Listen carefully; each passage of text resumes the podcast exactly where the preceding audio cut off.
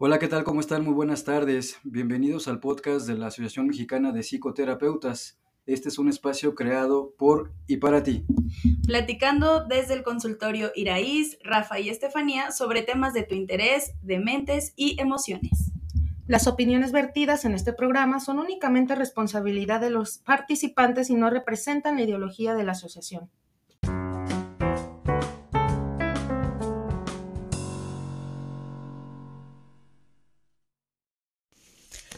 Hola, ¿qué tal? ¿Cómo están? Muy buenas tardes, días, noches, dependiendo de cuándo nos escuchen. El día de hoy es el último episodio del año y pues también cae con que es el último de esta eh, primera temporada, de este primer ejercicio que nos ha dejado muy contentos con muchas este, eh, experiencias, muchos comentarios respecto a los temas que se han abordado y que esto pues también nos dejan de tarea pulir algunas cosas por supuesto y también temas que, que por ahí eh, son importantes meterlos a, a, la agenda de la segunda temporada que ya les avisaremos cuando estaría este lanzándose. Les recuerdo mi nombre, soy eh, Rafael Vega y hoy tenemos un tema eh, bien interesante que mm, Iraíz, que está aquí conmigo y ahorita la saludamos, eh, tenía muchas ganas de abordar, de hablar, porque mm, es algo que mm, en su experiencia y, y, en, y en lo que se vive en varios foros es importante voltear a ver. Y es este tema de em, lo masculino y las emociones. Y trataremos de hablar desde ahí, desde esta eh, frase que parece una sentencia condenatoria acerca de que los hombres no lloran. De hecho, sería el título de este episodio, precisamente. Y pues bueno, estaremos haciendo un abordaje eh, social, histórico y obviamente psicológico de por qué se juega esto en los varones. Pero antes de esto, saludar, Iraíz, ¿cómo estás? Buenas tardes. Hola Rafa, buenas tardes, aquí acompañándote para este último capítulo, episodio del podcast de esta temporada muy contenta de, estar participando en, este proyecto. Y sí, este tema que para mí me hace mucho ruido, se me hace muy interesante, sobre todo porque se vive dentro de lo que es la consulta psicoterapéutica. Me he encontrado con muchas, eh, muchos pacientes varones que no pueden gestionar sus emociones de una manera más asertiva, sobre todo por la historia de vida que traen, ¿no?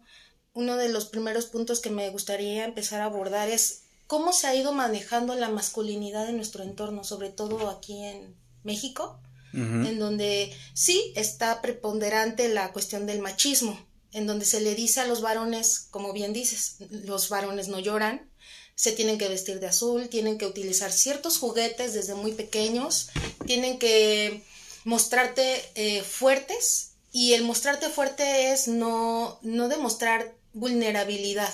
Y para ellos representar la vulnerabilidad es a través de las emociones.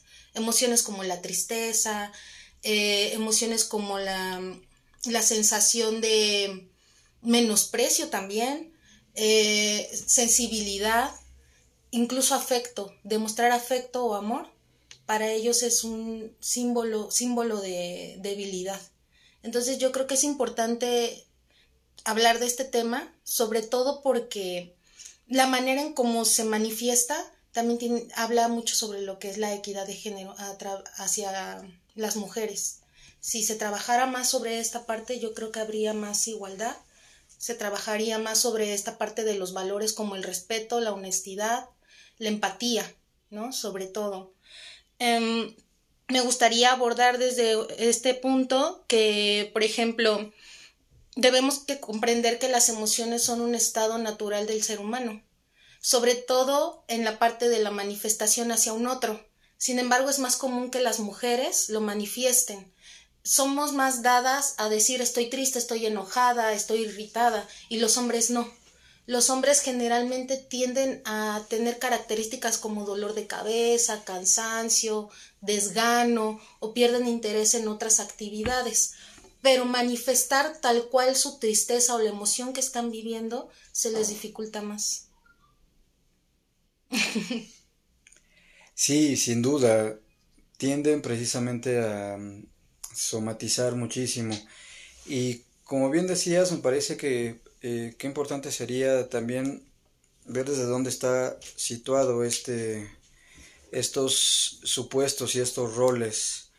Al varón culturalmente y socialmente se le dan dado precisamente esos esas responsabilidades, esos roles de ser el, proveedor, el que tiene precisamente que este, sostener económicamente a la familia.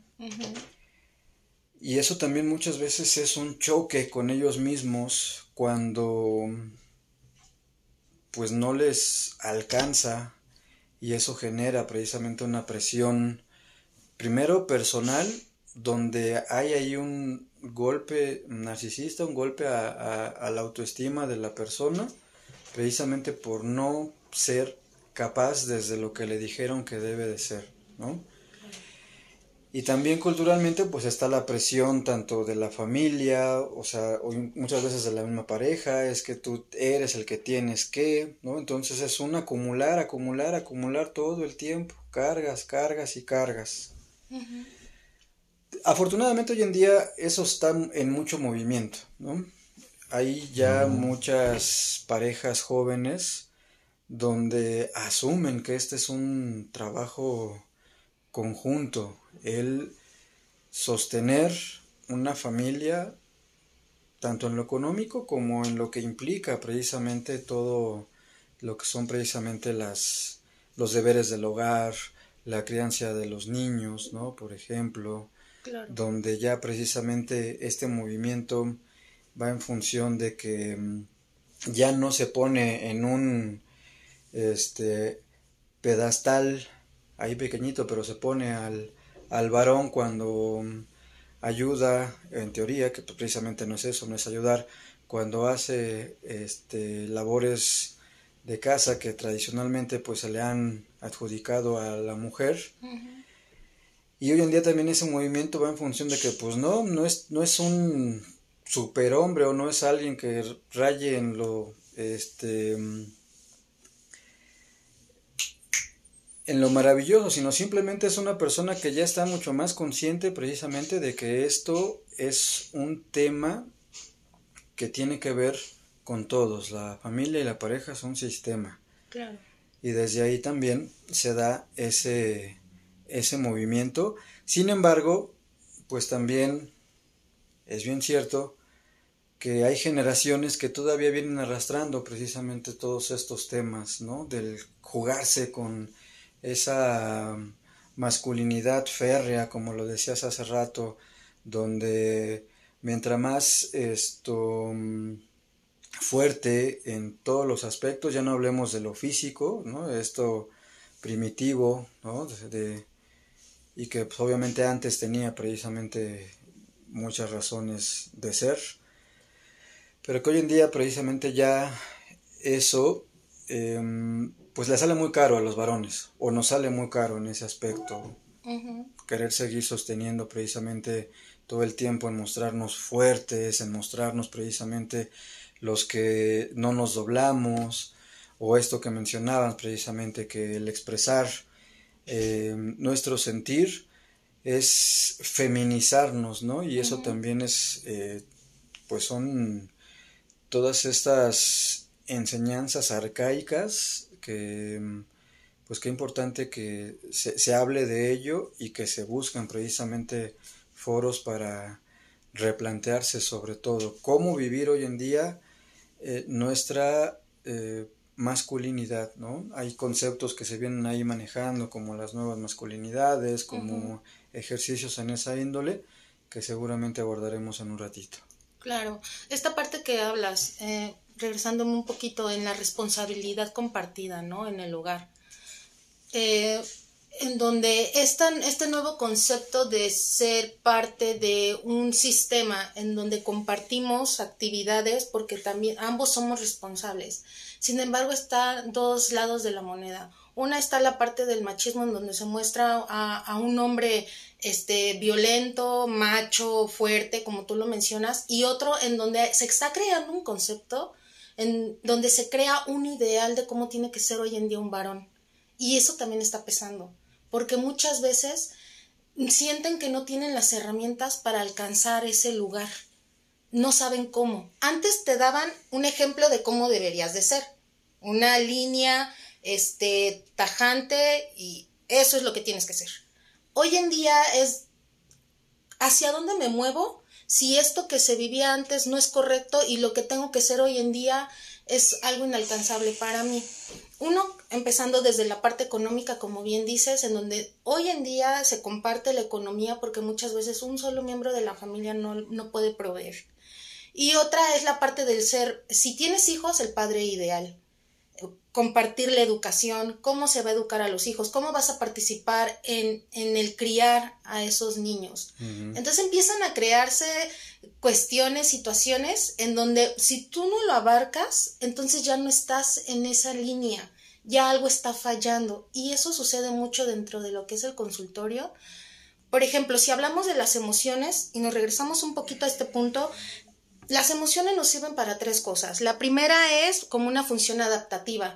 Muchos de los varones que yo trato dentro del consultorio están siempre bajo ansiedad y presión, en estado de alerta. Por si algo sucede, yo ya estoy al tanto, pero eso le está generando mucho estrés. Viven en constante alarma de algo va a pasar, algo va a pasar, y eso los lleva a sentirse eh, de repente ya muy tristes, sin, sin encontrarle un sentido a lo que están haciendo, ya sea en su trabajo, en su familia e incluso con los amigos. Les cuesta mucho trabajo identificarse con un igual porque los conceptos chocan, ¿no? Y el mostrarse de esa manera los hace sentir vulnerables. La otra es una función social. La sociedad sí está cambiando, pero todavía se sigue viviendo esta parte de no digas cómo te sientes no es válido para ti decir el estado en el que te encuentras.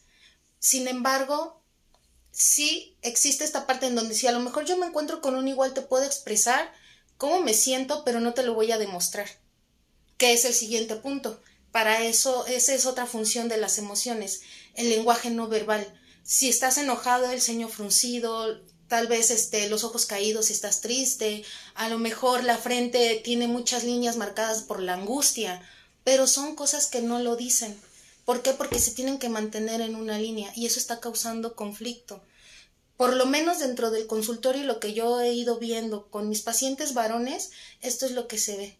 Se, se, incluso ellos mismos dicen, es que yo no quiero sentirme así porque no está bien, no es correcto. Yo no quiero, si yo me caigo, se va a caer mi familia. Y entonces la pregunta es si, ¿por qué no te permites estar un ratito en ese lugar descansando? Te lo mereces, también es válido, también es aceptable, pero sí se juega mucho ese concepto de tengo que mantenerme fuerte como un roble para no caerme. Y eso causa mucha frustración, repito, dentro del consultorio con los varones que yo he tratado. Sí, sin duda, y, me parece que también afuera, en las relaciones entre, entre iguales, entre varones, pues también se juega muchísimo, siempre ese sostener ese lugar eh, del, del que siempre puede o incluso esa, ese rivalizar que se da muchísimo entre el querer tener más, lo que sea, y si lo trasladamos, por ejemplo, a, a, relaciones, pues ahí también, ¿no? O sea, entre más relaciones o entre más conquistas tengas, entonces supone que, que tu virilidad este, es em, mayor o incluso se, se genera ahí una cuestión que también es sumamente interesante que la pudiéramos repasar porque trae ahí también una explicación de fondo como tú lo mencionabas, obviamente no generalizando, pero sí se pueden precisamente identificar desde aspectos de la constitución de la persona eh, sus motivaciones para jugarse desde ahí, ¿no? Claro. Y, y, y, en otro sentido es estar todo el tiempo en esta constante de demostrar que si en el trabajo eh, ya el compañero logró, ah, pues entonces hay que intentar derribar ese lugar, ¿no? Mucho de lo que me recuerda precisamente eso que mencionaba, eh, bueno, aquel señor que ya alguna vez hemos escuchado por acá, eh, eh, Totem y Tabú de, Freud, pero bueno, es derribar precisamente al padre para asumirse en, el lugar. En el lugar de él. En el lugar de él, ¿no? Pero bueno, eh, no entraremos en esos tecnicismos. La cuestión es precisamente esa, que al varón su energía siempre se le va en estar queriendo sostener algo que hoy en día ya no es posible, por lo menos desde ese lugar tan primitivo, porque es pura este carga de testosterona la que se juega ahí, pero que en otros aspectos deja muchos huecos en la constitución del sujeto. Si emocionalmente no estás bien, no estás en contacto con, con tu sentir, si no sabes por qué te sientes así, si no identificas desde ahí, hay un problema de fondo bien importante.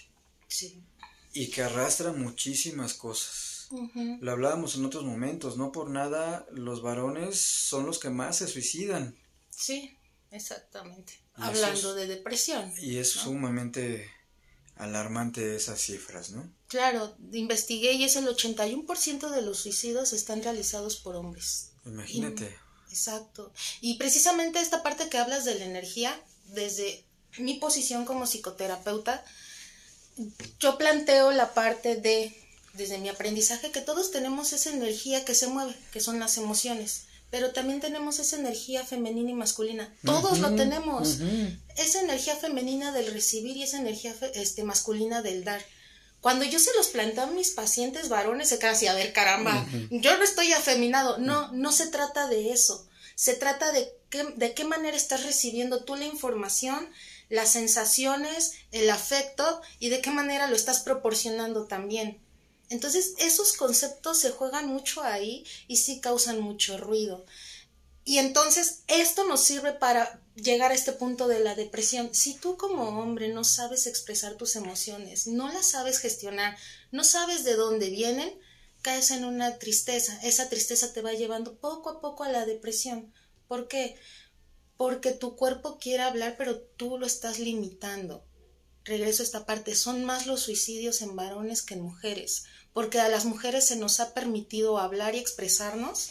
E incluso mis pacientes varones me dicen, es que mi esposa, mi pareja, mi novia, mi amiga dicen que van a gritar en donde quiera y a ellas les vale, ¿no?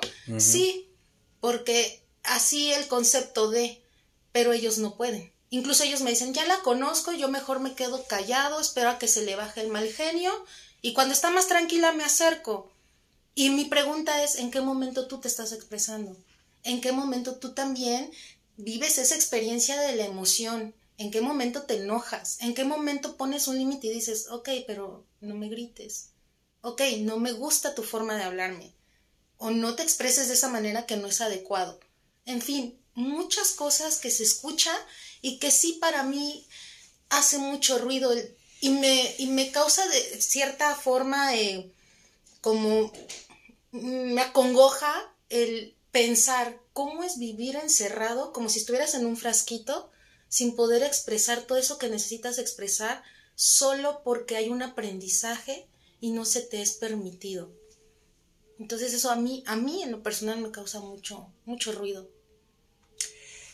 En el mejor de los casos, precisamente un varón ante algo que no alcanza a manejar, se este, dice, bueno, me espero para que no se haga esto más grande. Desafortunadamente también se juega mucho la otra parte. Ah, sí, claro. El estallar en violencia. Y eso desafortunadamente se vive muchísimo. La violencia que se vive al interior, por ejemplo, de una familia o de una pareja, o la misma violencia que se vive un individuo, hablándolo desde un varón.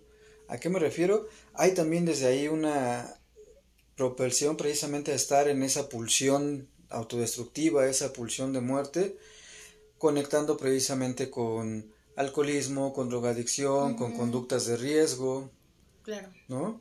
Esto de que estás en algún lugar y no te pueden, no te pueden quedar viendo mal porque entonces ya conectas con toda esa violencia y, y, se arma algo que no tendría ningún sentido. Esto que precisamente como no logran precisamente poner en palabra, pues lo actúan. Esa frustración que invade al sujeto, pues lo único que los hace precisamente es actuar a través de la violencia. Y eso también pues es sumamente importante porque pues desde ahí también se están en muchos casos eh, creando tragedias. Sí. ¿No? Más, eh, más allá de, de, esto de los, de los golpes, pues se puede llevar a otros extremos. Y ahí ya no nada más es coartar la vida de, de tu pareja, sino obviamente también la tuya, porque pues ya te la vas a pasar en prisión. Claro. Y eso, pues no creo que no se lo deseas a nadie. No, por supuesto. Es perder todo. Pero ahorita que hablas de la violencia, digo, se ejerce mucho en la mujer, como hablábamos al principio, la equidad de género, ¿no? Pero hoy es para los varones. También los varones viven violencia, también son agredidos, sea hombre o mujer, también los agreden y de eso casi no se habla. Entonces, eso para ellos es un tabú. ¿Cómo voy a decir que alguien me pega, que alguien me insulta, que alguien me agrede? Si yo soy el hombre, no debería permitirlo. Entonces, eso también no se habla tanto, pero sí existe y es un buen número de casos que existen de este tipo. Ahora, está también la parte este, de, de esta tensión que dices hacia la muerte, la pulsión, etcétera. Sí, precisamente por la educación que se ha ido generando con cuestión a pero me gustaría este, también mencionar esta parte en donde si hoy en día también se, se ha ido este, trabajando el movimiento de estos, de, de este vivir del, del, género masculino, del machismo, también lo ejercen las mujeres. El machismo no solo afecta a los hombres, también a las mujeres, y las mujeres también lo ejercen. Eh, hace poco yo tuve una experiencia, venía en la calle precisamente la vez que fuimos a dar la plática de equidad de género, ¿no?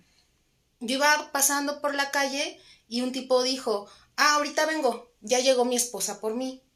Para mí fue un comentario muy molesto, no, muy desagradable, pero lo que más me molestó, que había tres mujeres con él. Y las tres mujeres se rieron y aplaudieron el, el chiste de, este, de esta persona. Entonces son cuestiones que dices, bueno, sí, están los varones, pero también las mujeres lo ejercen. Ahí está esa parte. ¿Quién educa? ¿Quién mueve esta posición de cabeza de familia? Esta posición de quién está representando a y, en, y de qué manera las nuevas generaciones están viviendo este, este punto.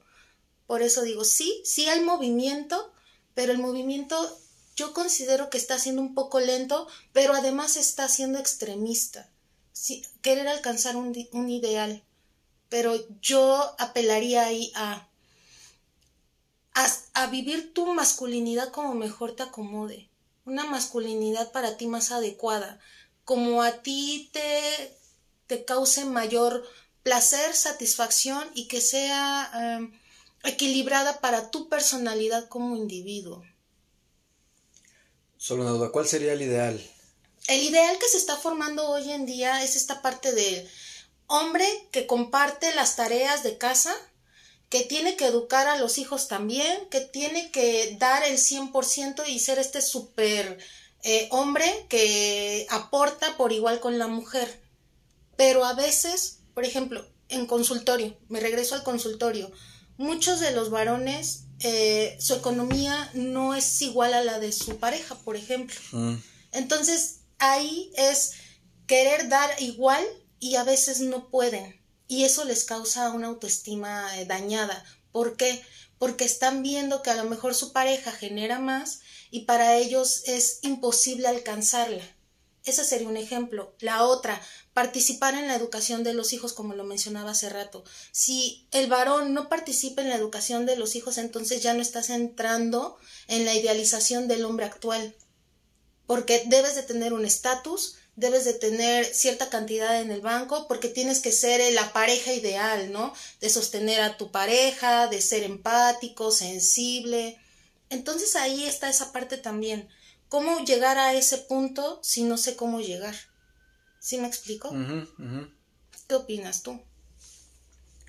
Sí, sin duda, me parece que desde ahí se tiene que dar precisamente una construcción desde otro lugar para ver eh, y replantearse precisamente cómo vivirnos hoy en día, precisamente intentando soltar eso que venimos arrastrando de esa construcción familiar, cultural, social, y estas nuevas formas que muchos se adhieren, pero otros precisamente tienen como mucha resistencia, ¿no? Al respecto. Por ejemplo, es sumamente, em, ¿cómo llamarlo? A una persona que se invierte en los roles y que el varón se queda en casa y es la mujer la que sale a trabajar, le cuesta muchísimo hablar de ello e incluso se inventa como veinte mil cosas, ¿no? Para decir, estoy trabajando desde casa o estoy en un tiempo, dándome un tiempo y demás, o, se inventan ahí incluso enfermedades, en fin, para justificar que ellos no son precisamente los que están jugándose en ese rol. Pero también hay otros que dicen, sí, yo estoy en casa, estoy muy a gusto, estoy viviendo una nueva etapa de mi vida, la cual estoy, este, conociendo, me está gustando muchas cosas, otros no, y estoy valorando precisamente todo eso que no valoraba antes, de lo que implica el, el, deber y el hacer precisamente en las labores del hogar y en la crianza, crianza perdón, de los niños en ese sentido. Entonces, sí, ahí está precisamente ese jaloneo y qué importante sería que se abrieran espacios para hablar de esto. He, estado precisamente eh, investigando porque hace no mucho precisamente hablé de este tema, hace un año aproximadamente, y los espacios que están abiertos precisamente para hablar, o estos círculos de, de varones para hablar, son sumamente reducidos.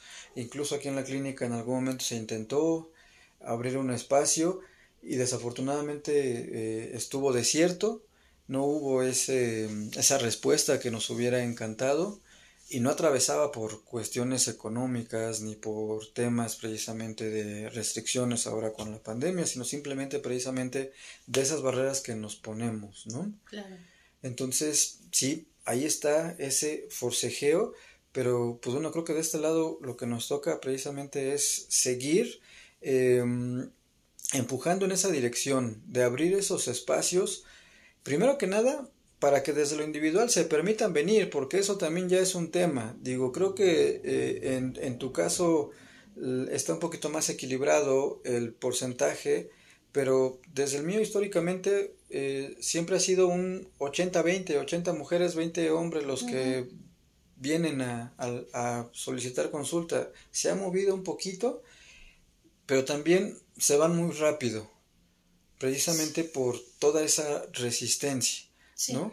Entonces, vienen, pero también romper con eso, híjole, no a todos. Sí, sí, sí, sí es cierto. Eh, sí ha habido varios varones que vienen y se van, pero hay algunos que sí se quedan. Ya tengo un buen rato trabajando con, con cuatro, cuatro personas varones y es un trabajo magnífico el platicarlo con ellos y el abrirles un espacio en donde se sientan seguros, en donde se pueden expresar, no se van a sentir juzgados, ni etiquetados, ni criticados. Incluso su forma cuando llegan es, ah, ya estoy en mi espacio, ¿no? Y cuando se sientan es una cosa que digo, wow, me gustaría que así se viviera, ¿no? Allá afuera. Digo, a veces digo, puede ser una utopía, pero yo creo que sí se puede alcanzar. Si todos en conjunto, hombres y mujeres, apelamos a este trabajo, sería maravilloso, ¿no? Porque eh, los hombres tienen tanto para dar como las mujeres. Incluso hay una película ahorita que estabas hablando del compartir, la de Jefe en Pañales 2, donde Jimmy, eh, sí es Jimmy, ¿no? El, el, el hermano mayor que que ejerce como padre de familia que se queda en casa y su esposa trabaja. Entonces una película desde ese ejemplo de decir sí hay, sí se puede, ¿no? El papel que él ejerce del papá que imagina, que juega con sus hijos, que ayuda en la crianza, en, en la educación, en la alimentación, se me hace maravilloso.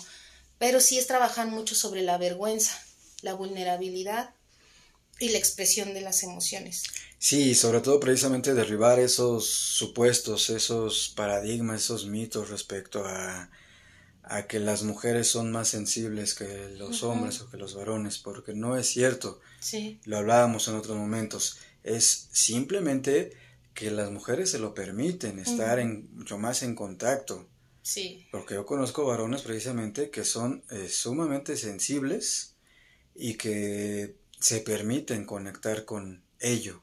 Sí. Y eso no los vulnera. Pero otras personas precisamente que ponen esa resistencia por esos supuestos de lo que hablábamos el título al principio, de que si yo lloro, pues entonces me estoy viendo vulnerable, débil, y todos los adjetivos que te puedas imaginar, ¿no? Entonces, desde ahí es un voltear precisamente a derribar todos esos supuestos con los que hemos crecido en generaciones, ¿no?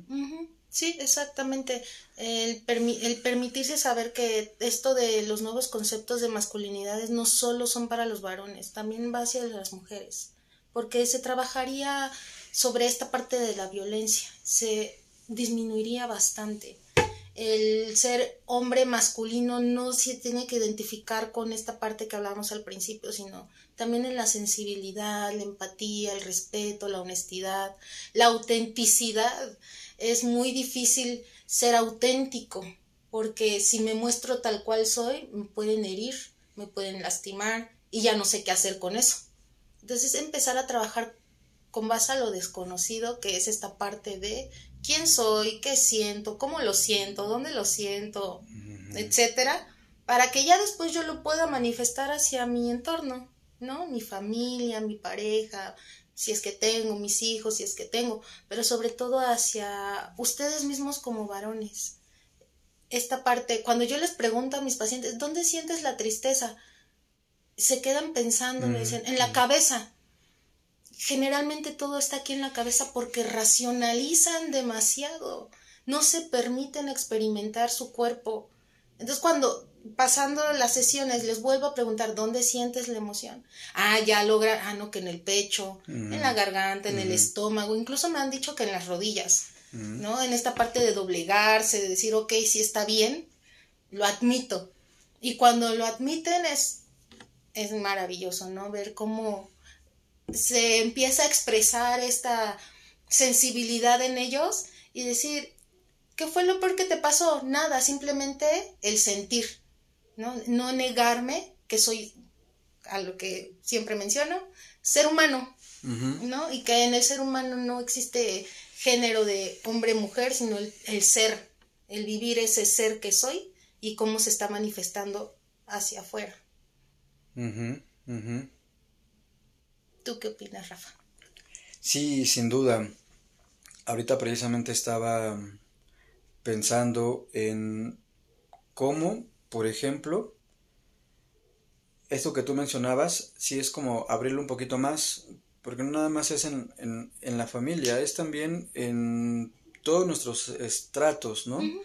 El social, el laboral, donde si nos empezamos a vivir de forma diferente y empezamos precisamente a hablar con el otro de forma diferente, yo creo que muchas cosas también estarían como mucho más livianitas.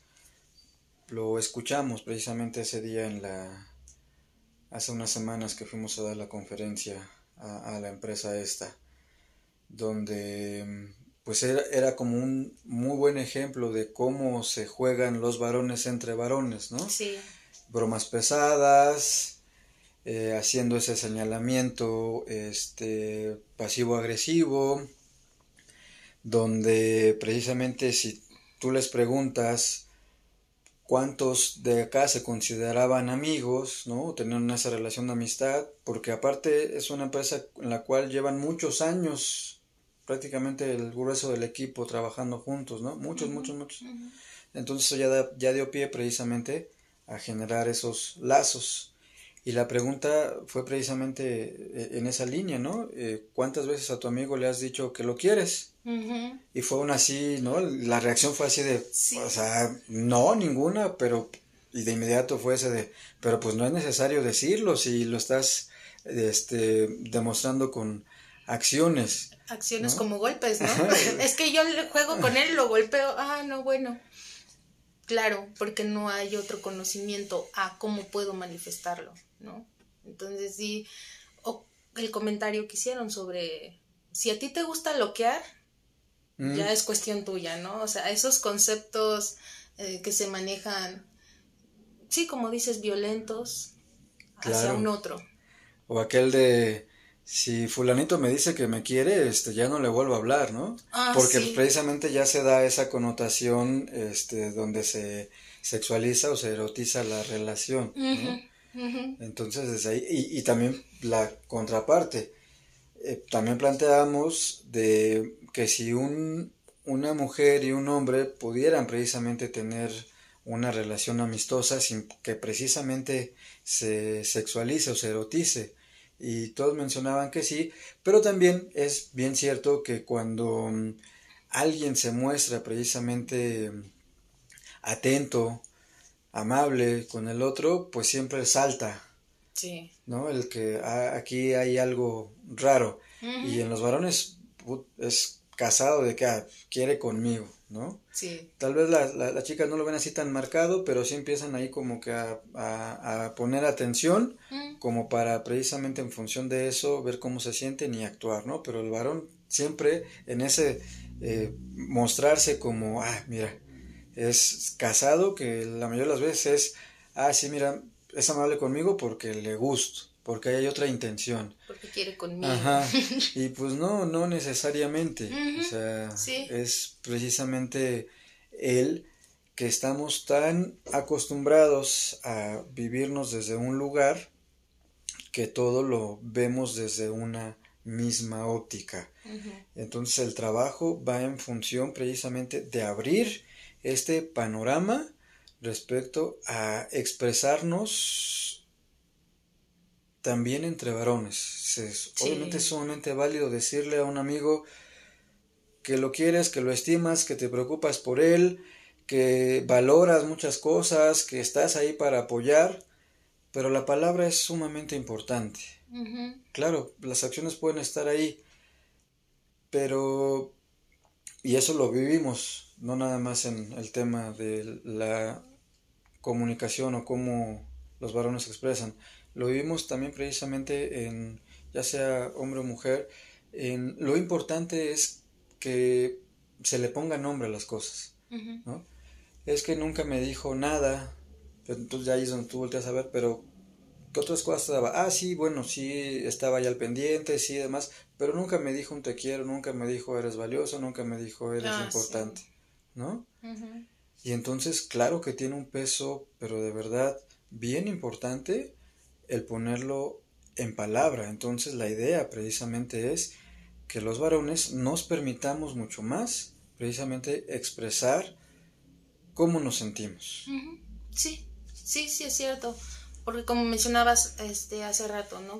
Es más, hay más tendencia en los varones a consumir sustancias tóxicas como drogas, alcohol, cigarro, para esconder la emoción, para no experimentarla, que las mujeres. Y ahí, perdón que te interrumpa, y ahí es donde precisamente le dan rienda suelta y es cuando se muestran más eufóricos, más con el típico de eh, tú eres mejor amigo y te quiero, ¿no? Ahí es donde se lo permiten. Ya cuando esas barreras este, se, se derrumban, la cuestión es eh, precisamente que pues jugarse sobre esa línea pues sale sale muy caro a largo plazo, incluso a largo, a mediano, ¿no? Porque pues ya se genera ahí un, este, una dependencia a y la idea precisamente es de que eh, en la medida de lo posible los varones también nos podamos vivir en equilibrio. En equilibrio en varios sentidos y en lo emocional pues es sumamente importante. Claro, entonces es hacer la invitación a que no le tengan miedo a sus emociones, a que no se juzguen. Eh, están mucho sobre el vilo de, de, ser, de, juzgarse a sí mismos. ¿no? Em, el sentirse, el, el, el, observarse, expresarse, es dar pie, el es, sí, es dar el primer paso a una sociedad diferente, ¿no? El que se mueva un elemento hace que los demás se muevan y podamos convivir de una manera más asertiva, más equilibrada, más adecuada. No hay un concepto específico de cómo tienes que ser tú como hombre, tú como varón o como género. Vive tu masculinidad como mejor puedas vivirla, como mejor te acomode. No tienes que usar siempre azul o negro, no siempre tienes que hablar con grosería si no te agrada, no siempre tienes que mostrarte fuerte y, e indestructible, no siempre tienes que poder con todo. Para eso está tu red de apoyo, para poder recargarte un ratito, descansar un ratito cuando a veces no puedo y entonces sí cargo pila y ya puedo seguir avanzando, pero entendiendo que es válido estar ahí. A veces cuando, dentro de la confusión, en el dolor, en la tristeza, si no sabes qué hacer, vívelo, vive tu emoción, quédate un ratito ahí, exprésalo, sácalo, vívelo y entonces sí, ya cuando esto disminuya ya puedes seguir avanzando porque es una carga menos es como quitarte una piedra. Ese es el elemento o el símbolo que siempre utilizan. Es como si tuviera una roca, una piedra encima de mí. Ah, bueno, entonces sí, o sea, ¿qué vienes cargando, no? Ya cuando lo manifiestan es así como de, ah, ya, ya sí su arena, ¿no? entonces, sí, es muy interesante todo esto, me, me agrada mucho este tema digo, tú desde tu lugar, yo desde mi lugar en, en, lo que es la psicoterapia es muy, muy interesante. Sí, sin duda, y, sé que también lo hemos hablado en otras ocasiones, pero precisamente el soltar eso que nos dijeron que teníamos que hacer y preguntarnos mucho más qué queremos para nosotros es angular precisamente para alcanzar precisamente un equilibrio porque muchas veces vamos como queriendo cumplir un guion ¿no? Que ahora ya terminé esto, ahora me toca el otro y ahora se supone que tengo que, hablando por ejemplo precisamente eso de preguntarte si en realidad quieres ser padre y por qué quieres ser padre. También. Porque eso es sumamente importante, es una responsabilidad también de vida. Y donde se juega no nada más la que tienes enfrente, sino la tuya, porque va a cambiar. Y si tú no estás listo lista para precisamente asumir esa responsabilidad, pues qué importante es que tú digas, no, gracias. Y que también te sientas cómodo en decirle no a esas presiones, ¿no? A lo social, a la familia, decirle no, porque no lo quiero. Muchas veces te van a, la típica es tacharte de egoísta. Pero si lo pensamos bien, es sumamente egoísta hacer algo nada más para querer cubrir tanto una demanda o como un vacío. Entonces, qué importante es que nos preguntemos qué queramos para nosotros, para nuestra vida. Sí, sí es cierto. Aparte de preguntarte si, si quieres ser padre o no, también es preguntarte bueno, no preguntarte, ver que no, no vas a demostrar nada, y aquí hay otro punto interesante, teniendo varias parejas. Mm.